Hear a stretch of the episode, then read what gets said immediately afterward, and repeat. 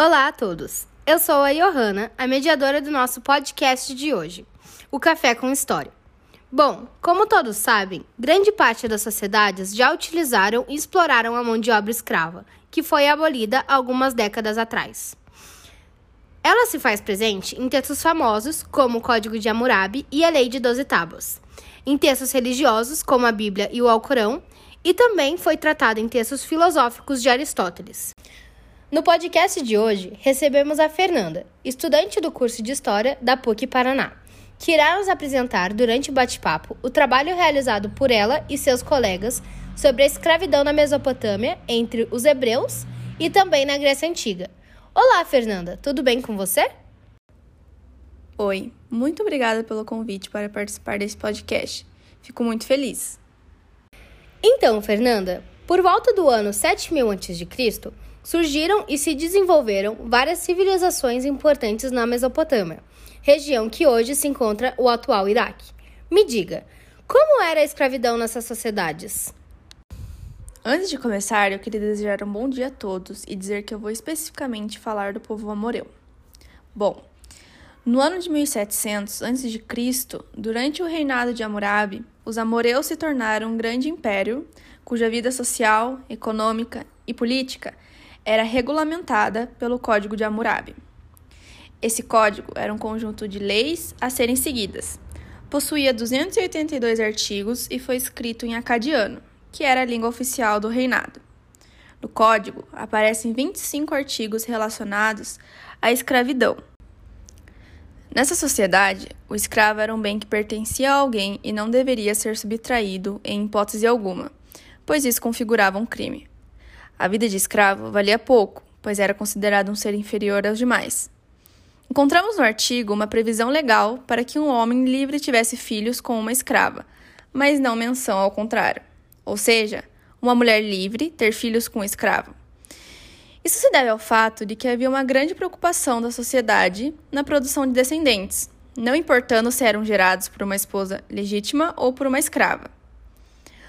Os escravos podiam ser estrangeiros, que eram capturados em combate, camponeses livres que se tornaram escravos por dívida, ou então adquiridos no mercado ao serem vendidos pelo país.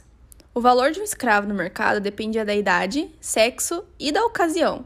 Em tempos de guerra, o preço era baixo devido ao alto fluxo de prisioneiros. Nossa, realmente muito interessante. Agora podemos partir para a escravidão entre os hebreus? Claro, com certeza. Fernanda, eu queria te perguntar se há mesmo registros de escravos entre os hebreus e, além disso, o que encontramos na Bíblia pode ser tomado como verdade? Então, se tratando de textos religiosos, eu prefiro evitar a palavra verdade, pois o conteúdo é muito mais voltado para a religião do que para fatos históricos. Mas eu adianto que os livros da Bíblia nos dão sim indícios de como era a civilização hebraica e são usados como fontes históricas de grande importância. Entre os hebreus que estavam estabelecidos em Canaã, encontramos situações muito parecidas às encontradas no Código de Hammurabi, em que eu havia comentado na pergunta anterior. No livro de Gênesis, especificamente a história do amor de Sara e Abraão, vemos a possibilidade de um senhor de idade gerar filhos em uma escrava, que é uma estrangeira. E devido à esterilidade de Sara, Abraão tem um filho com a escrava Agar. E em nenhum parágrafo do livro nós encontramos a aceitação de Agar.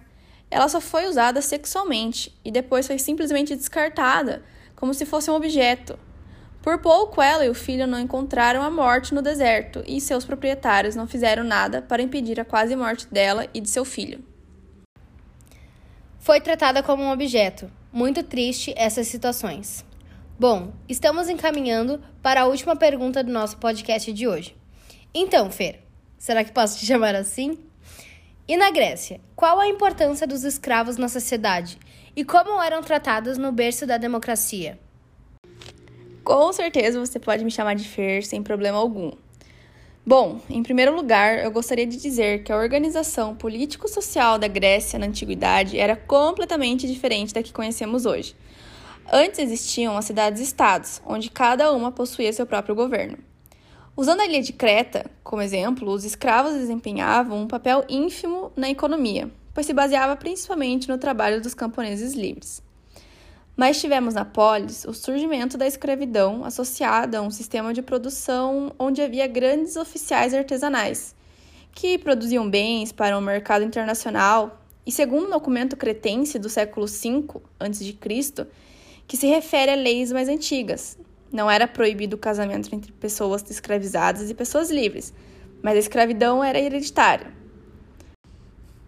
Mas também nós temos a sociedade espartana, onde os escravos eram chamados de ilotas e pertenciam ao Estado.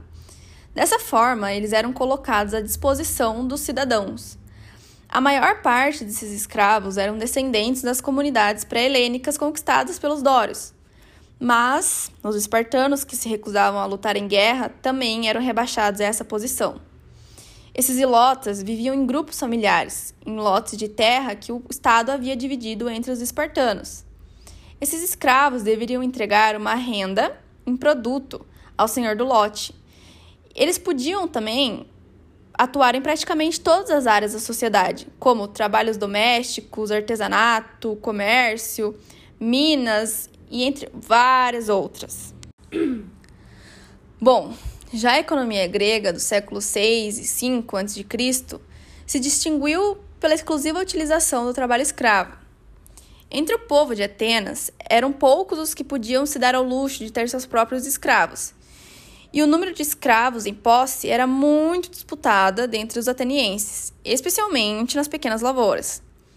Mas assim, todos eles podiam se considerar proprietários de escravos em potencial e principalmente muitos agricultores pobres e lojistas talvez tenham eventualmente comprado e vendido escravos em diferentes períodos e em circunstâncias particulares.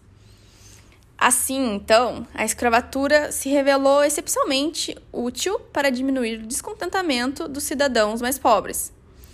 Os atenienses viam todos os escravos como bárbaros obtidos pelo direito de conquista de povos inferiores aos gregos que foi mostrado pela derrota em muitas guerras, sobretudo nas grandes vitórias sobre os persas, que foi entre 490 e 450 a.C. E os poucos atenienses que podiam ter escravos, eles estavam em condições de patrocinar o meteco ou entregar-lhe uma lavoura ou um negócio. Contudo, todos evidentemente iriam por acabarem se deparar diariamente com essa classe de seres mais fracos e desfrutariam uma sensação de superioridade legal e social. Infelizmente, nosso tempo acabou. Fernanda, gostaria de agradecer por estar aqui com a gente hoje. Gostou do podcast e da sua participação?